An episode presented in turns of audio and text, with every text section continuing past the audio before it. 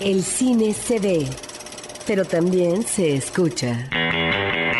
Se vive, se percibe, se comparte. Cinemanet comienza. Carlos del Río y Roberto Ortiz en cabina. Cinemanet de nueva cuenta saluda a sus escuchas en una emisión más y en esta ocasión quisiéramos hablar de la película que abre el Festival Internacional de Cine de Morelia en su emisión número 13 y que es una película de un director mexicano que está incursionando en varios géneros en eh, Hollywood, que es Guillermo del Toro. Y para hablar de esta película que es La Cumbre Escarlata, tenemos a Irving Torres, que es jefe de Información y director general de Cine NT. Bienvenido, Irving. Gracias, Roberto. y también a un colaborador de Cinemanet, que es David Azar, quien estuvo con nosotros en el Festival de Cine de Morelia. Aquí estamos listos para la Cumbre Escarlata. Gracias, pues arrancó efectivamente el festival en la inauguración con esta película, donde debo mencionar que lamentablemente, como suele suceder, los artistas están bien, los organizadores, eh, quienes presiden el festival también, pero en este caso, pues el público, tuvo, el público tuvo que soportar los discursos políticos, tanto del presidente municipal como del gobernador del estado, un nuevo gobernante que parece ser que no tiene una eh, buena asesoría para decirle que eh, la brevedad de sustancia y que eso es lo que se agradece en una inauguración donde la gente va a ver cine y no a escuchar los parlamentos y la invitación turística por parte de un gobernador que hasta al volcán de Paricutín nos quería llevar. Pues que nada más le faltó decirnos si pasen al rato por sus cupones para que vayan a comer a la fonda de la esquina. O sea, fue un discurso larguísimo, larguísimo. que hizo. Además de largo, yo creo que muy mal ejecutado porque se veía que ni siquiera habían leído una sola vez el discurso antes de presentarlo en la, ceremonia de apertura. Los políticos, ambos, no tenían una idea de qué trataba el discurso, leían la verdad de una manera terrible y yo creo que cansaron no solo al festival, a los, o, sea, a, los, a la, prensa en sí, sino también a los invitados de honor, que es algo que a mí me duele bueno, pues ahí está, comienza este festival con La Cumbre Escarlata, una película muy esperada y además una película que lamentablemente no contó con la presencia del director, apareció en pantalla, hablando muy brevemente de la cinta, pero finalmente ahí está, una cinta que entra ya en cartelera y que finalmente abre el festival. Lo interesante aquí es cómo un festival que ya tiene relieve internacional acoge a sus propios cineastas que han trascendido internacionalmente. Hablamos de Del Toro como un cineasta que trasciende en el ámbito comercial de Hollywood. Otros cineastas, como mencionamos anteriormente, han, ah, en otro, en otro podcast, perdón, han incursionado en otros festivales con éxito que tienen que ver con Venecia, Cannes, Berlín, etcétera. Guillermo del Toro, ¿qué opinan ustedes de esta película? Es muy interesante que en esta edición, con la apertura de Guillermo del Toro en el festival, se cierra el ciclo de los tres amigos. Primero tenemos a, Gravity, de Alfonso Cuarón, que abrió hace dos ediciones. Birdman, que abrió la edición pasada con Iñárritu. Y esta edición abre Guillermo del Toro. Eh, una película muy interesante, una película de un director que está madurando cada vez más eh, una película que sigue manejando sus temas, pero una vez una película que va a ser como un parteaguas en su cine, ¿no? Eh, una película que él lo deja muy claro, no es una película de terror, no es una película de fantasmas, es una película con fantasmas, y con esto nos lleva al terreno gótico, nos lleva a las películas que lo han influenciado a él. Es indispensable hablar de la Hammer, la paleta de colores de, de la Hammer está ahí, está el cine de Edgar Allan Poe hecho por Roger Corman, está el cine que él veía de pequeño en Guadalajara. ¿Tú cómo lo viste, Impresiona por la suntuosidad visual. Es eh, una película que cuando uno ingresa a cada nuevo espacio, la exquisitez que maneja del toro con respecto a la decoración, el vestuario y esta casona misteriosa de gran peligro que es una especie de casa embrujada, bueno, eh, es impresionante la manera como él maneja esta dirección de arte. Algunas personas mencionaban, Irving, no sé si estés de acuerdo o tú David, de que es más forma que fondo, eh, pero en la forma es impresionante. Yo creo que la historia no es nada mala, es una historia gótica. Creo que actualmente mucha gente se olvida que no solo es comedia o solamente es drama o solamente es terror, hay toda una historia del cine, de la literatura gótica, y la película la absorbe perfectamente.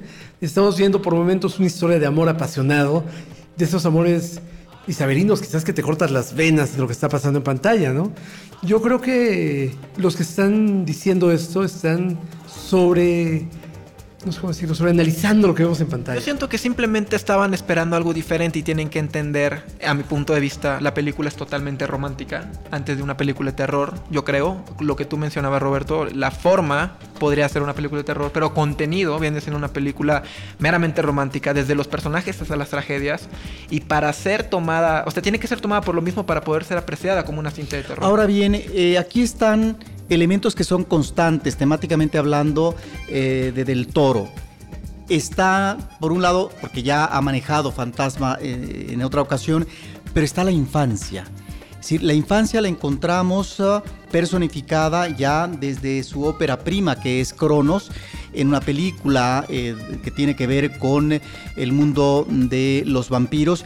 Y ahora nuevamente está una infancia es decir, infancia es destino, pareciera eh, decirnos uh, Guillermo del Toro, a partir de un personaje no infantil, una joven que va a ser la heroína de la película, pero que viene arrastrando una serie de situaciones difíciles para ella eh, superar y que por lo tanto sus miedos la llevan a situaciones eh, de encuentro con estos fantasmas del pasado y del presente como tú dices, Sirven, estamos posiblemente ante una película de transición de Del Toro. Y a mí lo que me gusta aquí, a diferencia de otras cintas suyas, sin minimizarlas, es que mientras en las otras hay una apuesta específica a partir de un género o, por ejemplo, de estas cintas que devienen del cómic, aquí estamos ante otro tipo de historia donde no solamente tiene que apostar Del Toro, sino que también tiene que definir psicológicamente a sus personajes.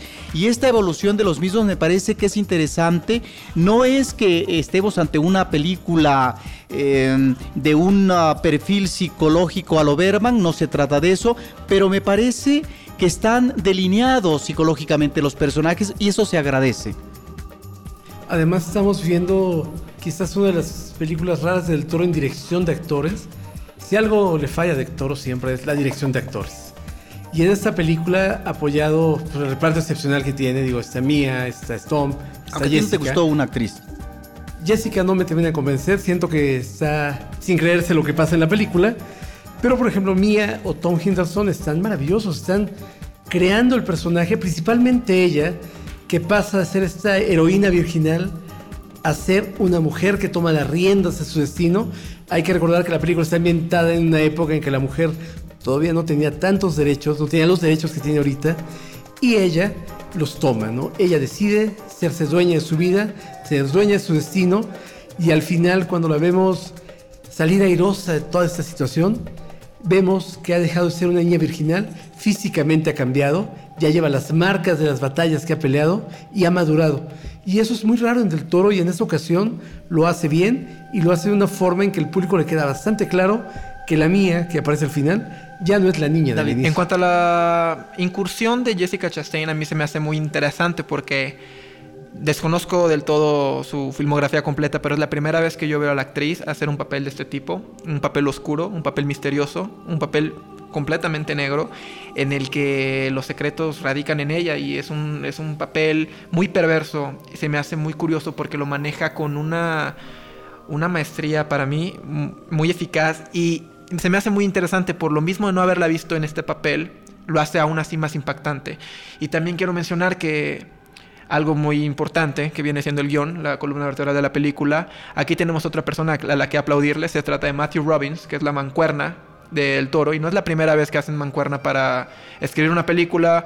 La primera vez que lo hicieron fue en Mimic, la película del 97 del director. Escribieron ambos la película.